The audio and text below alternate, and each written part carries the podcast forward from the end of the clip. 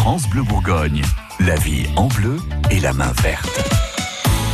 Votre magazine de la vie pratique vous donne régulièrement des conseils pour vous passer de produits chimiques. Gilles Sonnet, vous êtes notre expert en plantes d'intérieur. Et ce matin, avec vous, on passe au désherbant naturel. En voilà une bonne idée. Ben oui, oui, c'est une très bonne idée. Euh, ça permet d'avoir des choses non chimiques dans, dans notre maison, dans notre pot de fleurs, dans, sur nos terrasses, donc c'est plutôt pas mal. Et puis il faut bien avouer que c'est la grande tendance actuelle et on va arrêter tous les produits chimiques, pour ainsi dire, dans les, dans les années qui arrivent. C'est pas plus mal ça. Hein ben, je pense que c'est une bonne chose, oui, oui.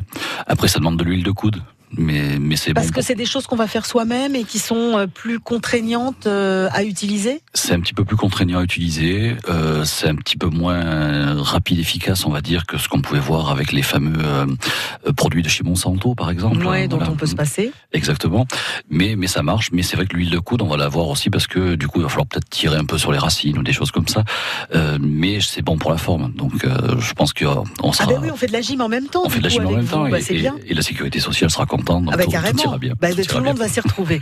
Euh, bah alors du coup, qu'est-ce qu'on va faire? Comment on va s'y prendre? Quels sont les produits qu'on va pouvoir utiliser? Bah, Alors quand vous faites euh, une soupe, c'est encore la saison, on va pouvoir faire euh, récupérer l'eau de cuisson des patates.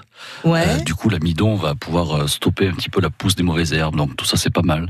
Euh, on va pouvoir prendre de l'eau, du sel et du vinaigre. Alors c'est trois éléments essentiels dans les désherbants naturels. Le sel. C'est des trucs qu'on a toujours à la maison. Oui, le vinaigre blanc de préférence. Euh, c'est des vinaigres pas chers en plus qui sont quand même Oui, on évite le balsamique ou les vinaigres aromatisés. Oui, hein. oui qui, qui, au litre sont pas du tout ouais. pareils quand même. et ça, c'est très bien pour enduire nos plantes. Alors on peut les passer au, au, pinceau parce que nous, on va parler des plantes en pot et des petits des et voilà. Euh, donc tout ce qui germe, qui graine, etc., on peut les, les, supprimer en juste en passant un petit coup de pinceau avec de l'eau et du vinaigre, euh, du gros sel, ça c'est bien. Euh, le gros sel, c'est intéressant aussi, par exemple, pour enlever les mousses sur les, les entre dans les joints des dalles de terrasse. Ah bien. Voilà. Donc on peut faire pendant deux semaines, par exemple, on met du gros sel un petit peu en, en épaisseur quand même sur tous les joints. Ça va éliminer toutes les. Faut mousses. le mouiller un peu ou il y a même pas besoin? Mais il va se mouiller un peu naturellement cette saison avec les rosés, etc.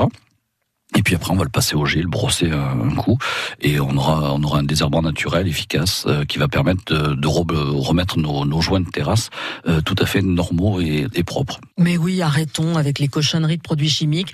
On peut fabriquer euh, des désherbants soi-même, donc euh, des, des, conseils que vous pouvez réécouter en plus si vous le souhaitez. Si vous n'avez pas eu le temps de prendre des notes, vous pouvez retrouver ça sur francebleu.fr. France Bleu, France Bleu Bourgogne.